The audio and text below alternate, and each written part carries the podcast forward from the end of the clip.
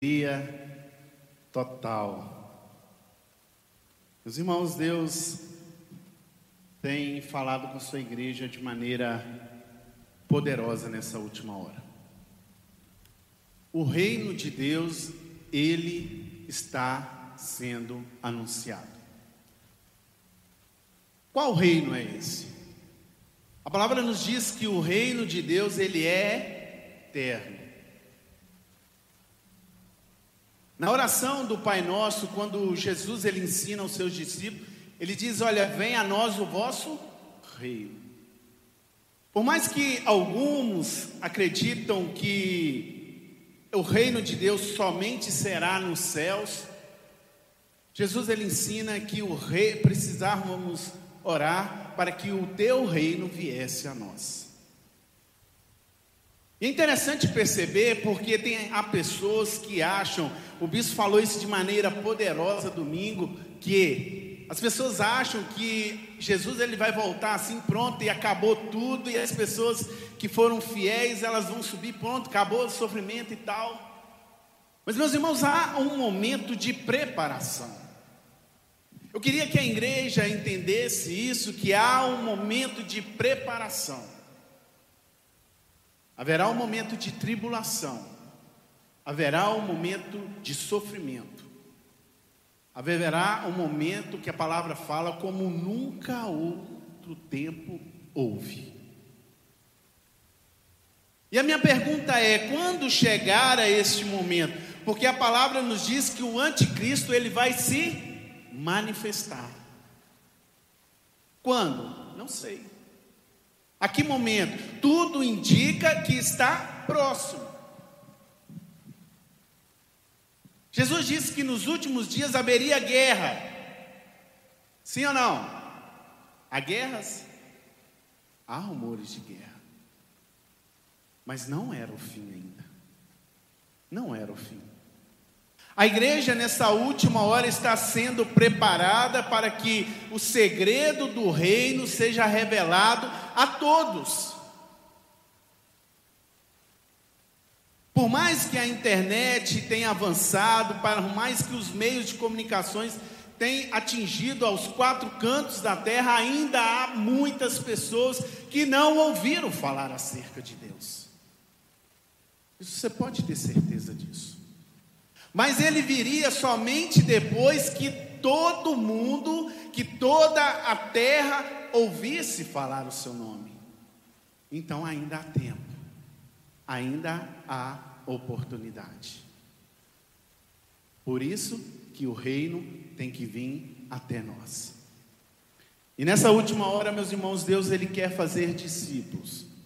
Ele quer capacitar pessoas para divulgar o reino. Jesus, o seu ministério foi um ministério rápido, aproximadamente três anos e meio, com doze discípulos, um de cada lugar. E Jesus ele foi chamando pessoas diferentes, com personalidades diferentes, com atitudes diferentes, com nomes diferentes, para quê? Para divulgar o reino de Deus. Três anos e meio, tempo até rápido, mas suficiente para que a palavra de Deus estivesse aqui até hoje.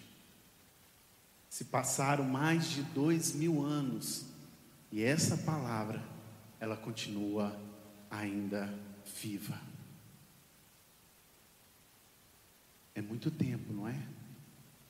Que outro livro permaneceu tão patente, tão forte, tão bem vendido como a Bíblia é, como as pessoas almejam e desejam a cada dia abrir esse livro e encontrar palavras.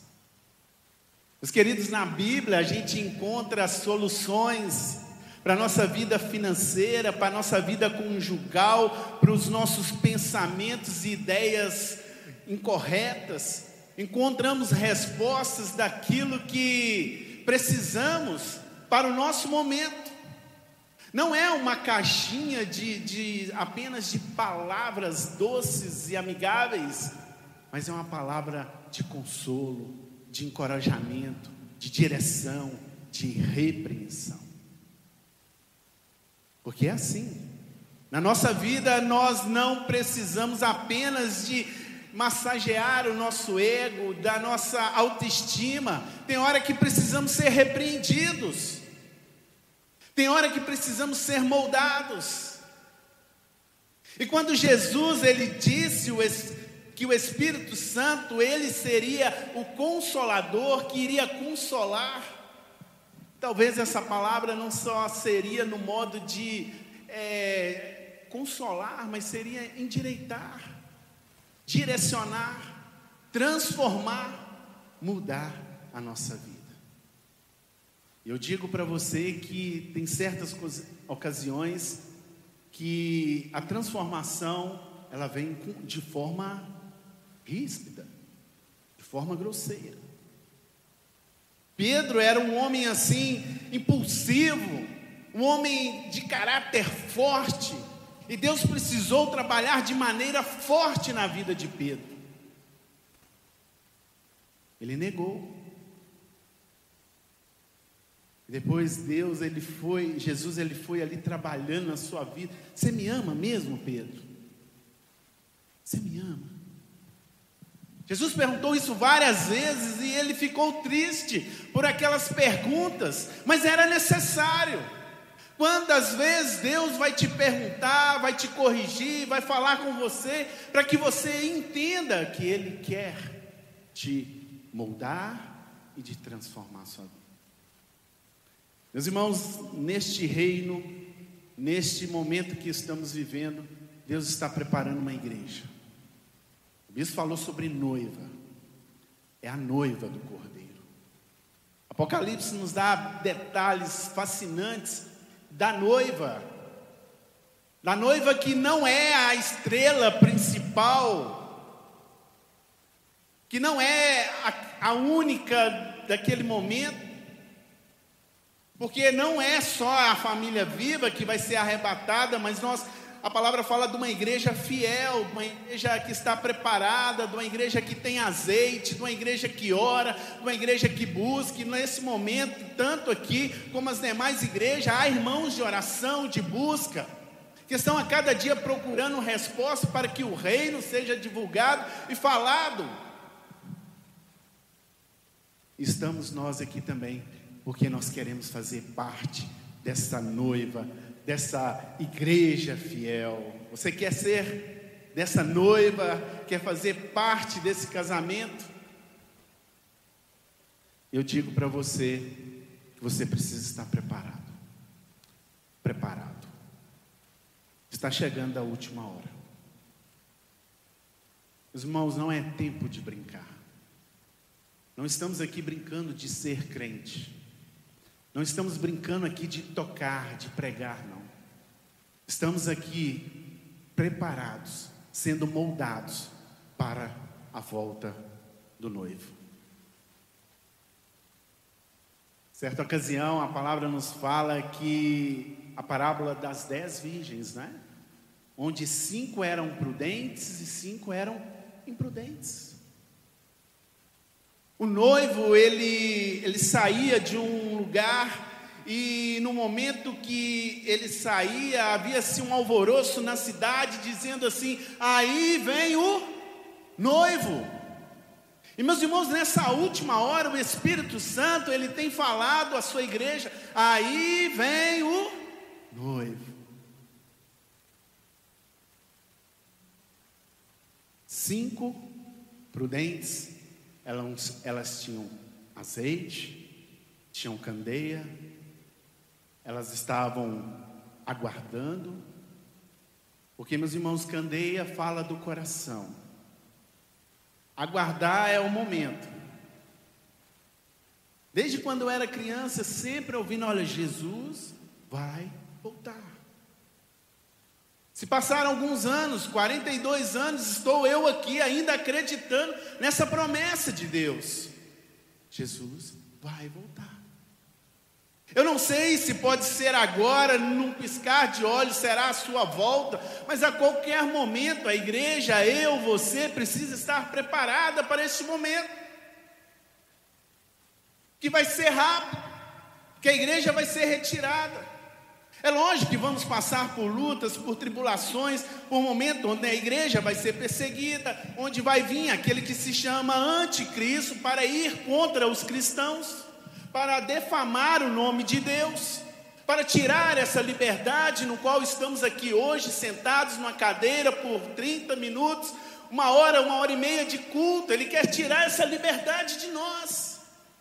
E meus irmãos, o adversário ele tem mexido de todas as formas mudando leis, transformando os pensamentos para que isso aconteça.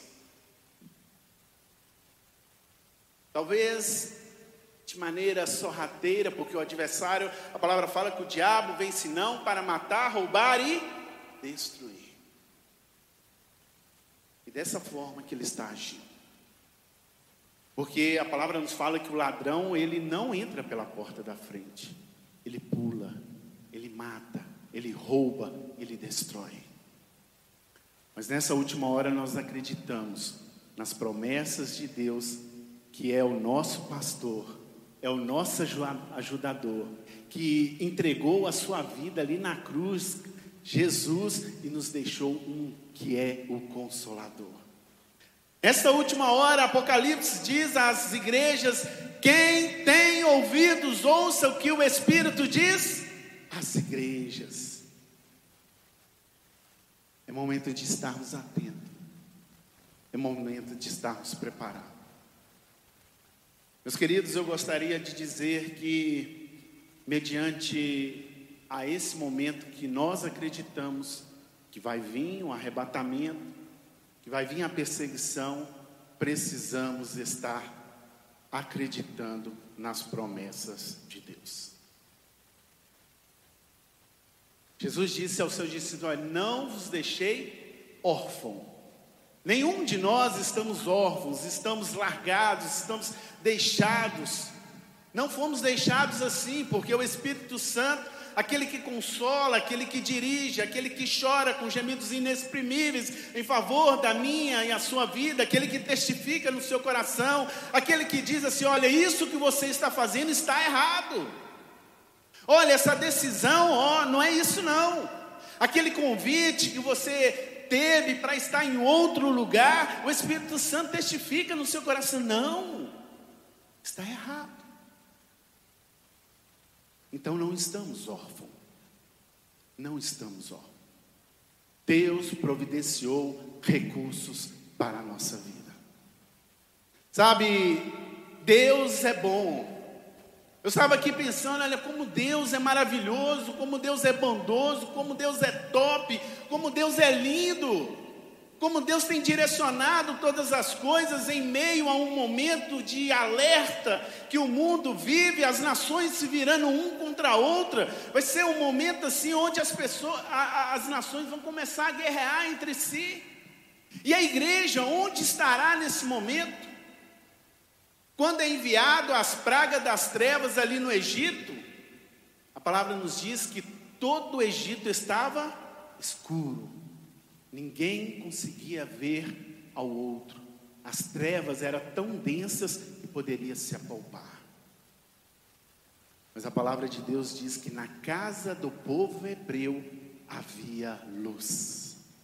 Nessa casa, meus irmãos, nessa família viva, a luz do Senhor a direção, ao Espírito Santo, a comunhão, a unidade, a promessa de Deus para as nossas vidas. E meus queridos, eu comecei a, a, separar alguns louvor, alguns salmos aqui, porque salmos são cânticos, são louvores de adoração. Começamos a cantar aqui um louvor, toda a igreja canta, porque é a expressão da igreja nos últimos dias.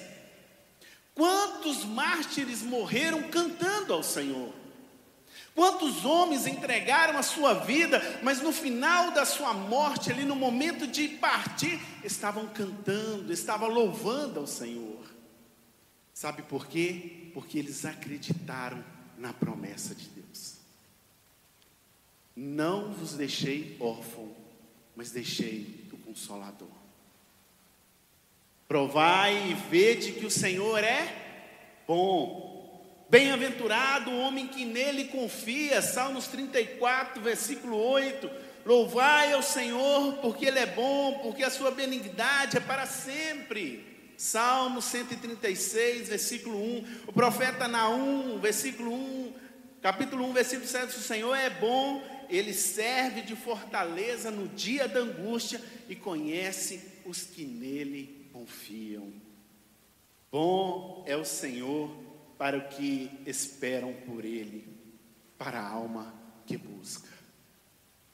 Perceberam que a igreja, isso aqui são cânticos, são louvores, são expressões que a igreja dessa última hora está dizendo: bom é o Senhor. Mas Deus é bom para quem? Para aqueles que nele esperam, para aqueles que nele confiam, para aqueles que entregam o seu dia a dia, para entregar as suas lutas, as suas adversidades para aqueles que acreditam na promessa de Deus. E o título dessa mensagem é: Você acredita nas promessas de Deus? Vira para o seu amigo, para o seu irmão do lado e pergunta a ele: Você acredita nas promessas de Deus?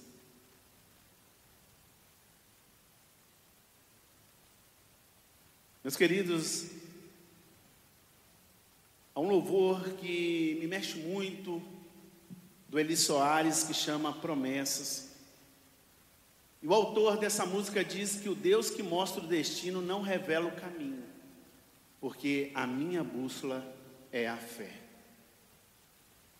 Eu acho isso muito forte, porque o Deus que mostra o destino não revela o caminho e a sua bússola é a fé. Destino nos fala de direção, de meta de rumo. Caminho, local de passagem que serve de ligação. E nessa expressão de louvor, porque a palavra nos diz que Deus ele habita no meio dos seus louvores, Salmos 22, versículo 3, onde são cânticos poéticos, são orações que o povo desde a saída do Egito, ele expressa, ele canta, ele louva ao Senhor. E chegou uma certa ocasião que o povo estava tão cativo que seu, os seus corações estavam quebrantados e pediram ali para cantar um louvor. Ele falou assim, olha, como entoaremos um louvor em terra estranha? Povo de Deus, ele precisa ter liberdade. Essa igreja prega a liberdade de expressar ao Senhor, de entregar o nosso coração. E não expressamos a Deus só no momento de tristeza, de angústia, porque a palavra nos fala que as lágrimas falam. Quantas das vezes nós não conseguimos orar, não conseguimos nos ajoelhar, e só sai dos nossos olhos lágrimas, sentimentos que expressam perante Deus a nossa condição. Mas Deus, Ele tem um destino, o caminho e a nossa bússola é a fé. Eu queria que você entendesse um pouco, porque promessas é uma declaração em que se anuncia alguém ou a si mesmo uma ação futura. Jesus vai voltar, é uma promessa futura. Ele voltou? Ainda não, mas ele vai voltar. Há uma promessa de Deus para a sua igreja. Promessa é o início dos planos de Deus na vida do homem. Promessas é o início dos planos de Deus na vida do homem. Diferente de bênçãos, bênçãos é o cumprimento das promessas de Deus. Então, se você já recebeu uma bênção, é porque Deus ele cumpriu uma promessa que ele havia feito na sua vida. E é interessante perceber que há promessas que foram feitas há muitos anos, é verdade? Posso aqui talvez perguntar, mas tem irmãos que ainda esperam uma promessa. Deus falhou? Deus mentiu? Não. Só que precisamos entender a igreja, o motivo ainda de Jesus não ter voltado. A palavra nos diz que é porque muitos ainda não se arrependeram. Mas ele vai vir. Há uma promessa.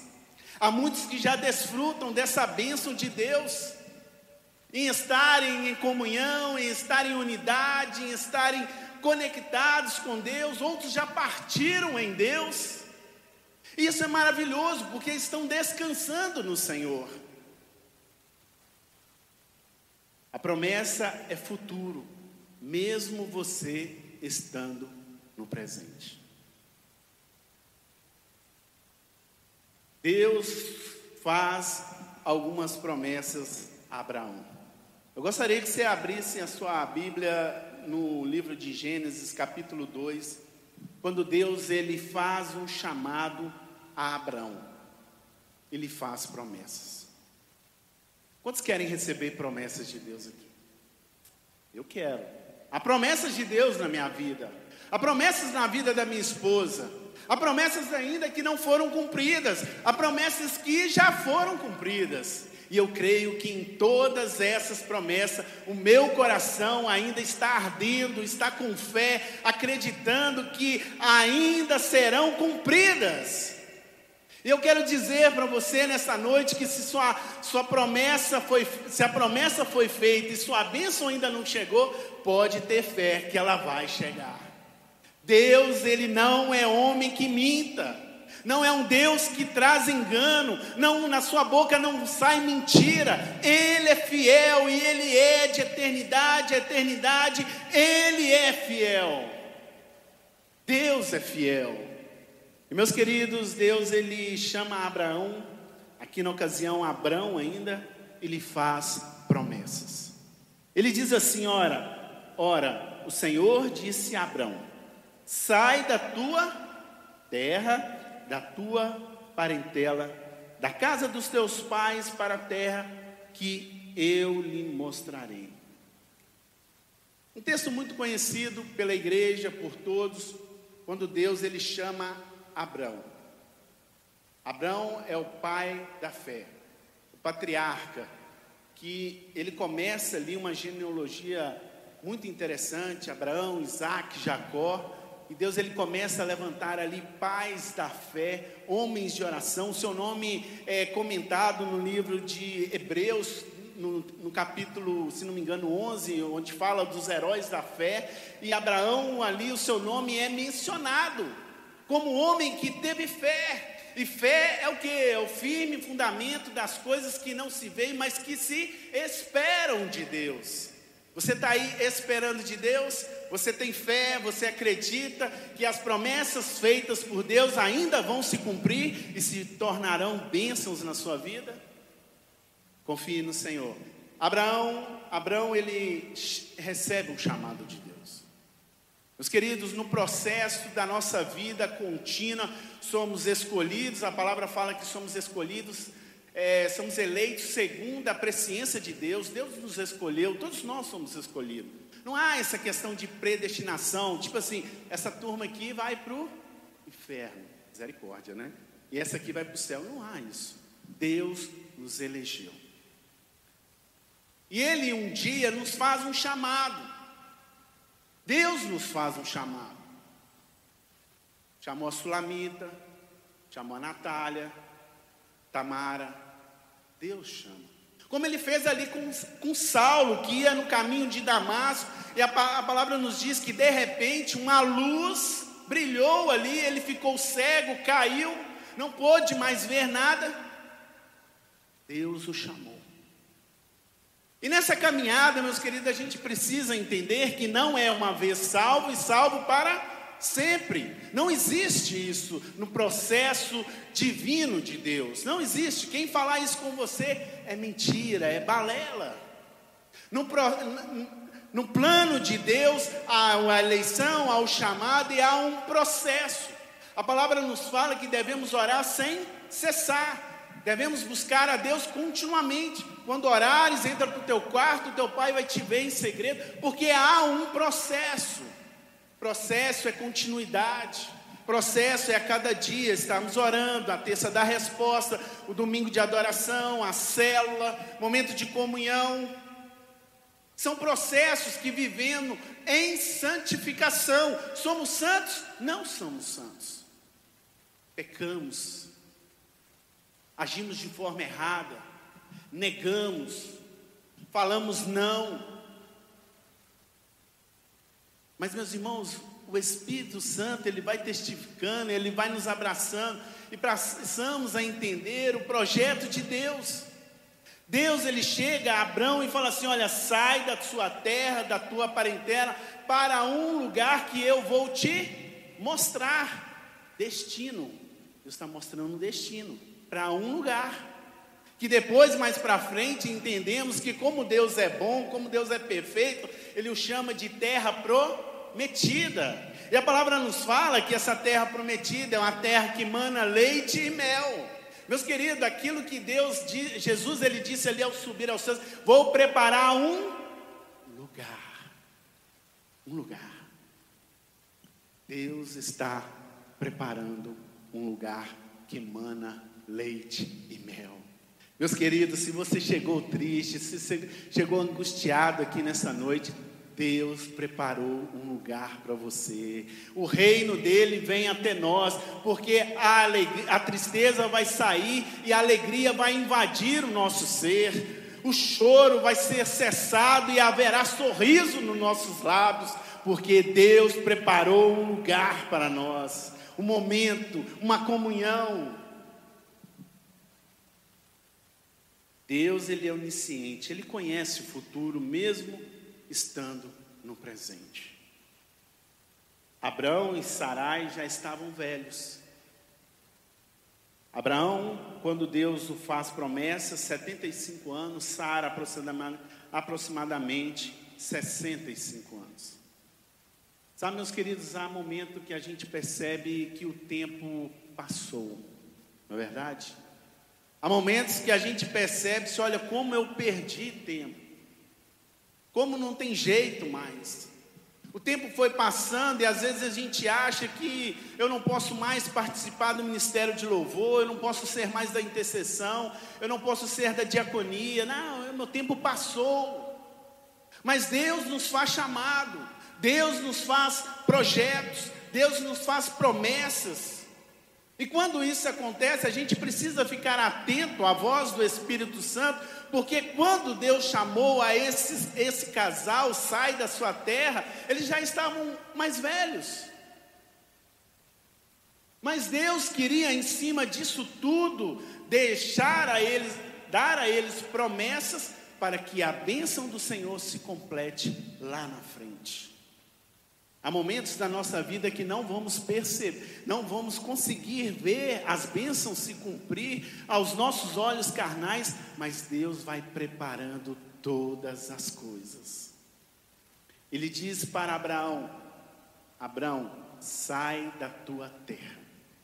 A terra de U era uma terra de idolatria, era uma terra ali conturbada, de pensamentos contrários. Se Abraão tivesse ficado ali, ele ia ficar igual a seu pai, entregue aos deuses, com os pensamentos daquela terra, com aquela tradição, naquela lei, naquela teologia, naquela religião.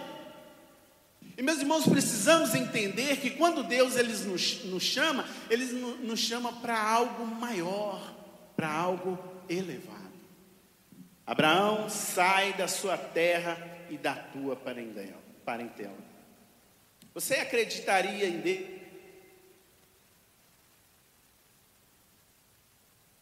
Interessante a gente perceber que Cronos é o tempo, é o tempo cronológico e físico compreendido com anos e meses, dias, horas e minuto. Quando Deus ele chama Abraão e Sarai, quantos anos eles tinham? Hã? 75 anos. Cronos, tempo, compreendimento, compreendido com anos, meses e dias. Mas, mas, mas Deus ele, ele tinha um plano, um projeto para a vida deles. Kairos é o tempo oportuno, o tempo de plenitude, tempo espiritual, tempo de Deus, que diverte do conceito cronológico de tempo terrestre, ou seja, as horas e dias. Quando Deus ele chama aquele casal, ou Deus não estava olhando a sua idade, mas estava ali fazendo um chamado. Abraão 75, Sara 65 aproximadamente. E meus irmãos, você acreditaria no tempo de Deus quando Ele te chamar? Eles tinham um sonho em seus corações, eles não tinham filhos. Abraão e Sarai não tinham filhos. E eu imagino que naquela idade, Sara, ele tinha sim no seu desejo, porque naquela ocasião era muito humilhante para a mulher ser estéril. Ela sim, na sua juventude, em todo o tempo, ela sim queria gerar. Ela sim queria ter filhos. Ela queria sim ser mãe de uma geração de filhos e filhas. Só que ela havia passado o tempo, o tempo cronológico, e ela não havia gerado. Sabe, há tempos que a gente se depara com certas situações que a gente acha que não vai dar mais, que acabou, que não há esperança, que nos levam a perder a fé. Mas é tão bom quando Deus ele chega até nós e com uma voz tão suave ele começa a falar aos nossos corações. Deus se apresenta. Naquele, naquela época o termo usado é teofania, onde Deus ele aparece de forma ali é, diferente. E Abraão ele consegue entender isso, que era Deus falando com ele. Olha, eu vou sair, como eles saíram da terra que, que Deus é, pediu para que eles saíssem. E quando a gente sai de um lugar, nós não saímos de qualquer forma. Entenda isso. Deus, quando pede para você sair, Ele lhe faz promessas. Abraão estava com a sua família, com seus pais, com sua mãe, seus irmãos. Talvez uma família linda, abençoada, né? Cheio de problemas, igual nós mesmos temos problemas no nosso dia a dia. É normal. Mas estamos sempre conectados, sempre em família. Mas agora, olha, Deus faz um chamado especial a este homem, a essa mulher, olha, sai. Sai para um lugar que eu vou mostrar. Para um lugar que eu vou direcionar. Entenda que Deus ele mostra o destino, mas não mostrou o caminho para Abraão. Sabe por quê? Porque há momentos que se Deus mostrar o caminho, nós vamos desistir.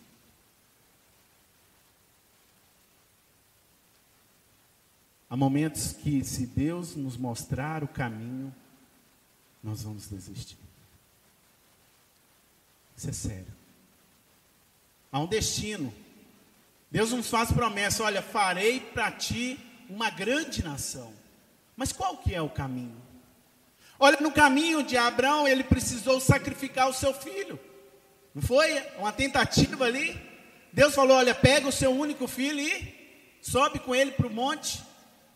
Chega lá, o seu filho pergunta assim: pai, cadê o, cadê o holocausto? Cadê a lenha? Mal sabia Isaac que ele era o sacrifício.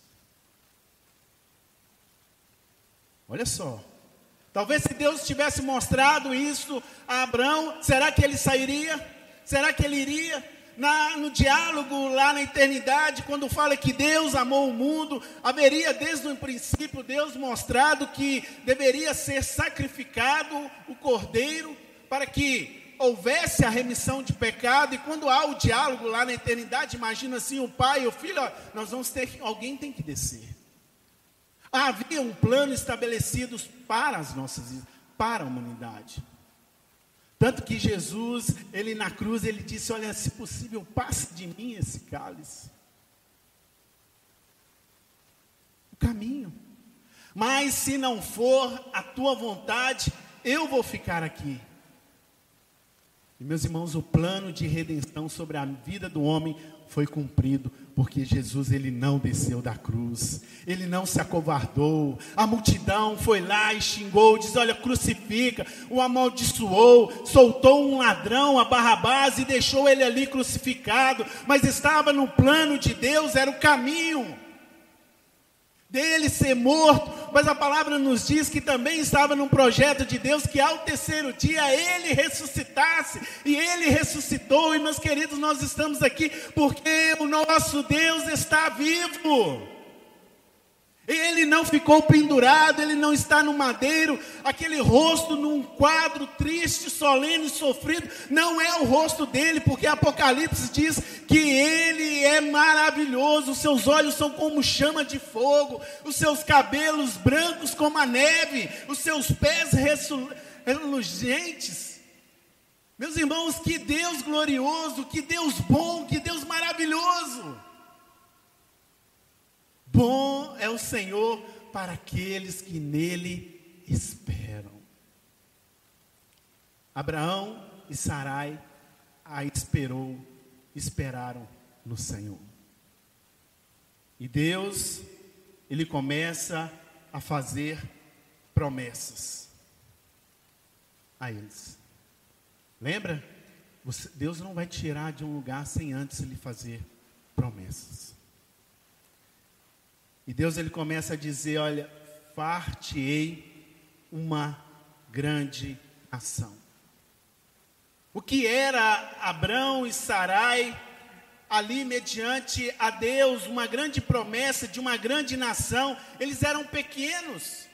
Para se ter nação, para se ter povo, precisa ter multiplicação. Sara era estéreo. Na, na mentalidade humana, não se daria para eles serem pais de uma grande nação. Poderiam talvez contribuir, como Sara tentou com Agar, a, a sua criada, e que colocou ali, Sara, por um certo momento, ela se esqueceu da promessa de Deus e falou assim: Olha, Abraão, deita com, com Agar, que nasceu Ismael. Tem hora que queremos fazer do nosso jeito, tem horas que achamos que os nossos pensamentos, os nossos desejos são os melhores, mas não é aquilo que Deus quer. Lembra, Deus é onisciente, Deus é onipresente, Ele nos faz promessa porque Ele conhece o futuro, mesmo nós estamos no presente. E Deus, Ele, Ele fala, ó, far-te-ei uma grande nação. Como Abraão e Sarai, Abraão e Sarai seriam pais de uma grande nação. Já estavam velhos, o Cronos, o tempo já havia passado. Quantas vezes esquecemos da promessa de Deus porque o tempo passou? Quantas das vezes não lembramos mais daquilo que Deus nos prometeu há dois, três anos atrás? Lembra que Deus ele falou que esse ano seria de expansão?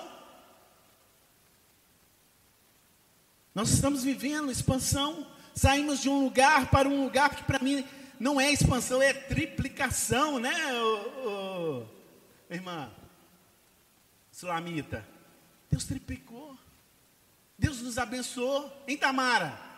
Deus multiplicou isso, esse momento, esse local que estamos vivendo. Olha como Deus tem operado.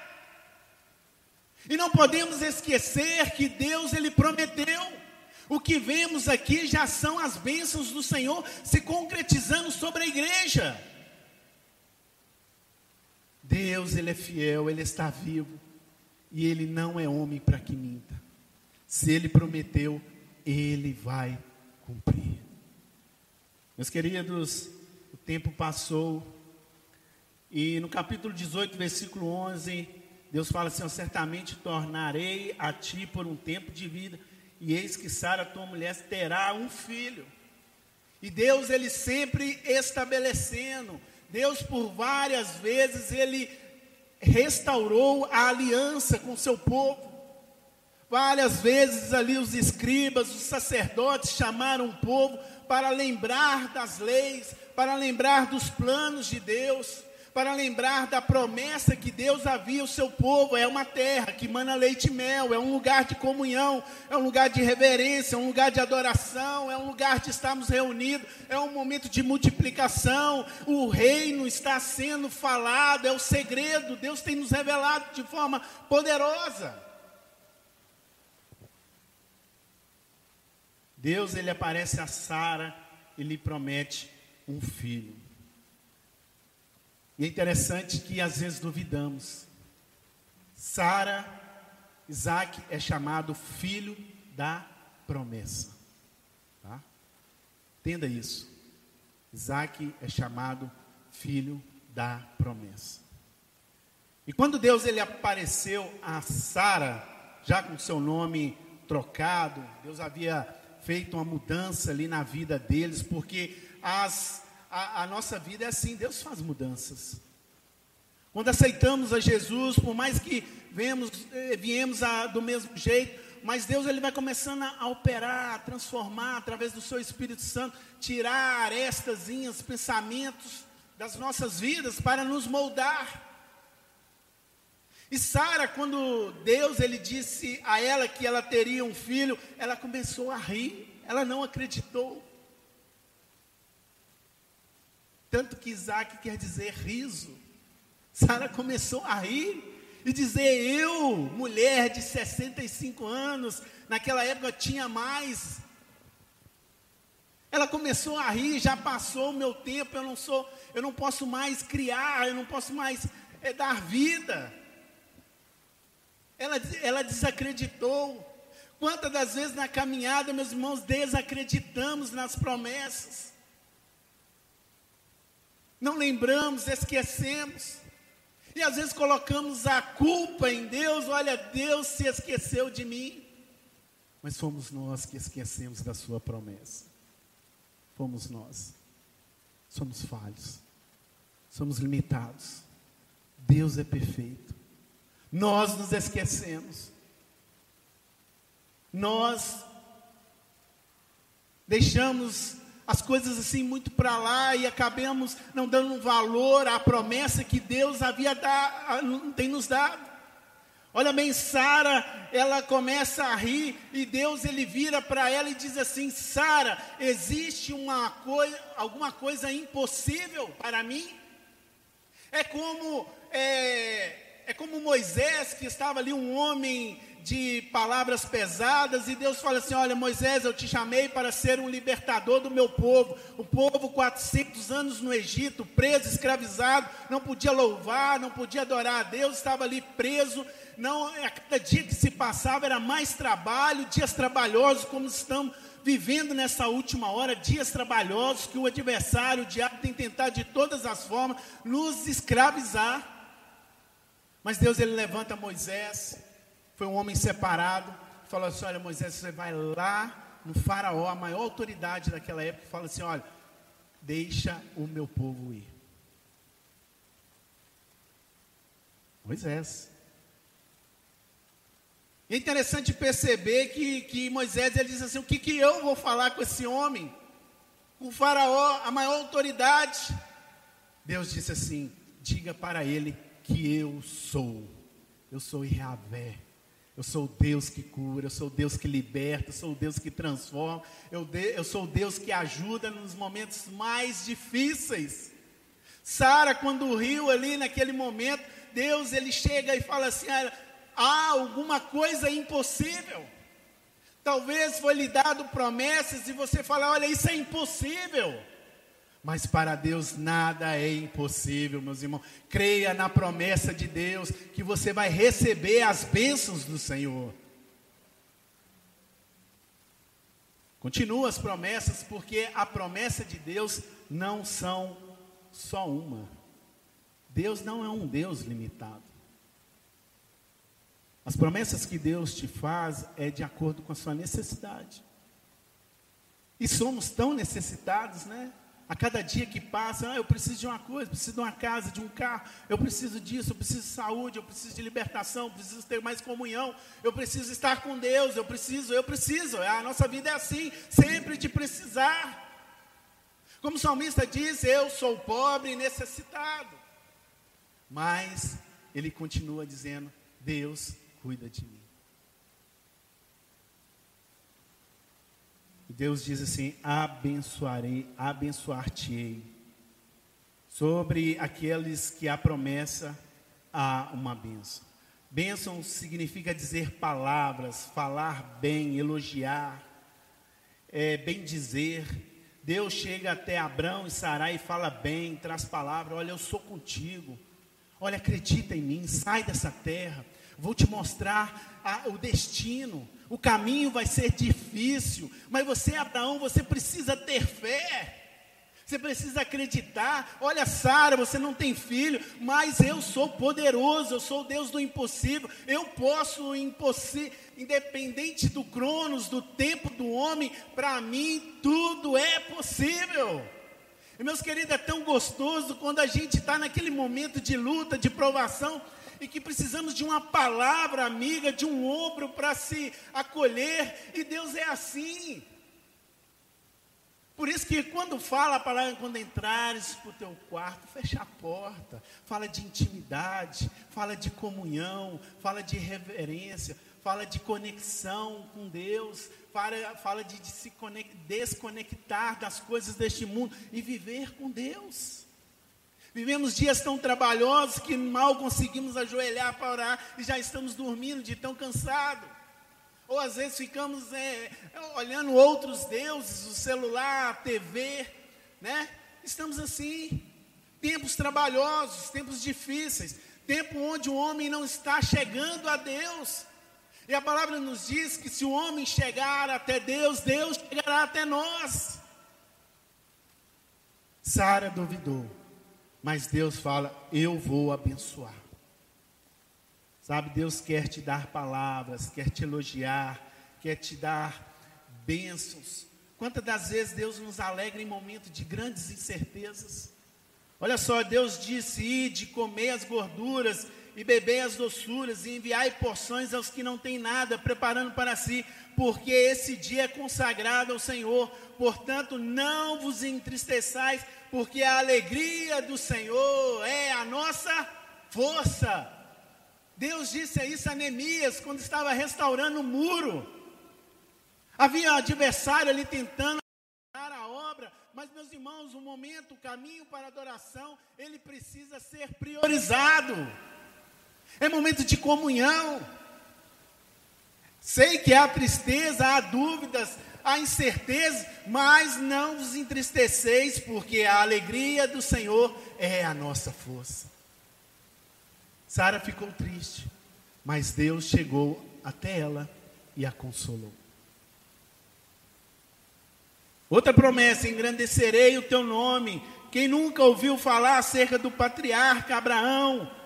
Devia alguém não ter ouvido desse homem que é tão citado na palavra de Deus.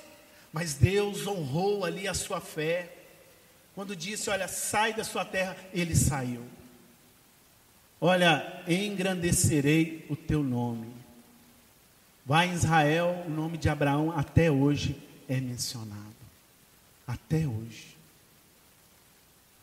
O Abraão, pai da fé. Deus o separa ali para que ele seja um homem pai de uma nação, de um povo, do Israel de Deus. Sabe, Deus nessa noite Ele está te chamando, está te separando. Talvez para o ministério de louvor, talvez para a diaconia, momento de intercessão, para o grupo de oração, para o ministério de casais, para trabalhar com jovens. Ah, mas eu eu sou tímido. Deus ele transforma. Deus ele muda. Deus ele traz a esperança. Ele vai te engrandecer, ele vai fazer o seu nome ser destacado. Não para a sua glória, mas para a glória de Deus, porque para o homem a glória é vã, mas para Deus, meus irmãos, nós estamos aqui. Esse culto é um culto teocentro, não estamos aqui adorando aqueles que estão cantando, o pregador, não, estamos aqui unicamente adorando a Deus, aquele que nos amou primeiro, aquele que venceu a morte, aquele que não está pendurado mais no madeiro, mas ele está aqui no nosso meio. E o nosso coração já palpita de alegria, de satisfação em saber que Deus está falando conosco. É a terça da resposta. É onde Deus traz resposta ao seu coração aflito. Sabe, Sara, ela tinha dúvidas. Eu, Deus, com 90 anos talvez. Eu vou criar, eu vou, vou, vou, vou voltar, eu vou, vou, eu vou dar a vida. É a esperança que Deus nos dá. Deus estabelece aliança com Abraão e Sarai. Deus está estabelecendo nessa noite uma aliança com você. Abraão, pai protetor, mas Deus ele muda ali o seu nome para Abraão, Abraão, pai de uma nação. Olha que título dado a esse homem que Deus precisou ali testá-lo com o seu filho para sacrificar, para que ele não tivesse raiz com as coisas deste mundo, não tivesse é, raiz só com as promessas, com as bênçãos de Deus. Às vezes muitas pessoas estão só ligadas a bênçãos. Ah, Deus me abençoou. Estão, às vezes, é, dez anos atrás. Meus irmãos, nós precisamos viver o melhor de Deus a cada dia. Hoje é uma bênção, amanhã é outra, semana que vem mais uma. Somos colecionadores de bênçãos, porque o nosso Deus nos dá muitas promessas e queremos ver as promessas de Deus se cumprir na nossa vida. Sara, mulher rancisa, que demonstrava mau humor, ela ria ali, que se irritava com facilidade, implicante, rabugenta. Deus agora chama de Sara, que quer dizer princesa. Ela tinha o seu lugar de destaque. Não é verdade?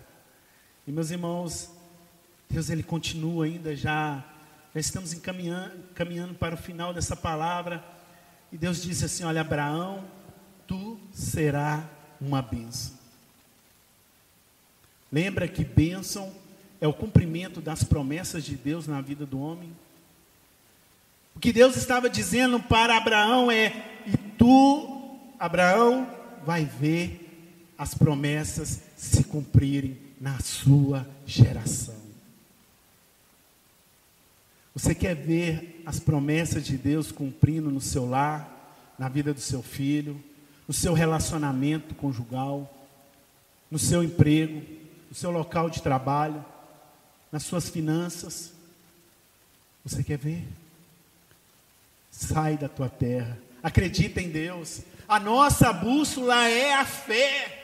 É acreditar que Deus ele tem nos direcionado, mesmo que, mesmo que às vezes não conhecemos o caminho que vai passar. Jesus, certa ocasião, disse que era necessário passar por Samaria. Havia uma mulher que estava ali conflita, estava perdida, foi buscar água a um horário indiferente, ninguém dava valor àquela mulher, mas era necessário passar por aquele caminho, não era costume de um homem judeu passar dentro de Samaria. Os samaritanos não tinham ligação nenhuma, mas naquele momento Deus, Jesus, ele passa por Samaria e se encontra com a mulher que era rejeitada por muitos daquela época. Mas Jesus ali disse: Olha, se você beber da água que eu tenho, você nunca mais vai precisar vir a esse poço. E sabe de quem, de quem era aquele poço? De Jacó, que havia cavado.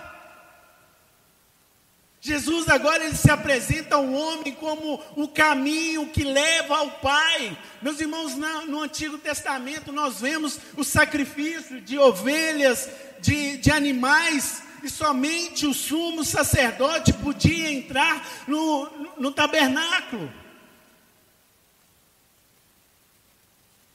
Mas quando Jesus ele veio, a palavra nos diz o único sumo sacerdote real, a palavra nos diz que o véu se rasgou. Meus queridos, não há mais separação Jesus na cruz, ele rasgou o véu que nos limitava, que nos mostrava a arca da aliança. Deus tem nos feito aliança, tem nos feito compromisso, tem nos feito promessa, tem nos dado bênçãos de Deus, porque o véu se rasgou, agora temos livre acesso, estamos aqui, o Espírito Santo está falando, o nosso coração está ardendo, porque o véu foi rasgado, não há mais uma lei, não há mais uma tradição, não, agora temos liberdade para estarmos diante de Deus. E viemos aqui com o coração atribulado, angustiado, triste, depois de um dia de luta, de provação, depois de achar que as promessas de Deus não vão se cumprir, mas nós viemos aqui porque Deus ele tinha uma aliança para restabelecer a toda a família viva. A você que está online, a você que está presente, Deus está restabelecendo a aliança dele com você, está te animando, está te confortando, para que mais, por mais que seja mais dias, mais anos ainda, que a promessa dele, porque tudo está no, no Kairos, no tempo de Deus, mas Deus, ele não se esqueceu de você. Deus não se esqueceu, ele não se esquece de Abraão e de Sara e abençoarei o que te abençoarem. É uma caminhada de bênçãos, bênçãos sobre bênçãos. Se está te abençoando, ó, em nome de Jesus, receba. Receba. Porque Deus ele usa pessoas para trazer profecias, para trazer promessas, para nos abençoar. Ele diz também que Infelizmente, meus queridos, há muitas famílias vivendo uma paternidade de maldição. Isso precisa ser quebrado. 90% dos atendimentos com o bispo, a maioria é falha na paternidade. Precisamos estar ligados com Deus. O adversário, nessa última hora, tem tirado essa alegria, tem tirado essa paternidade que o mundo tem colocado como um pensamento, como uma ideologia, mudando a mente das crianças. Crianças de dois, três anos, através de desenho, de imagem, de todos os jeitos, tentando colocar uma imagem distorcida acerca da paternidade. Precisamos orar isso. Precisamos abençoar as nossas crianças. Precisamos orar porque o adversário ele está furioso. Meus irmãos, o Espírito diz: aí vem o noivo. Estamos vivendo a última hora onde as coisas do mundo estão distorcidas, onde as leis perecem, onde já não há o certo ou o errado, e nem o errado é o certo.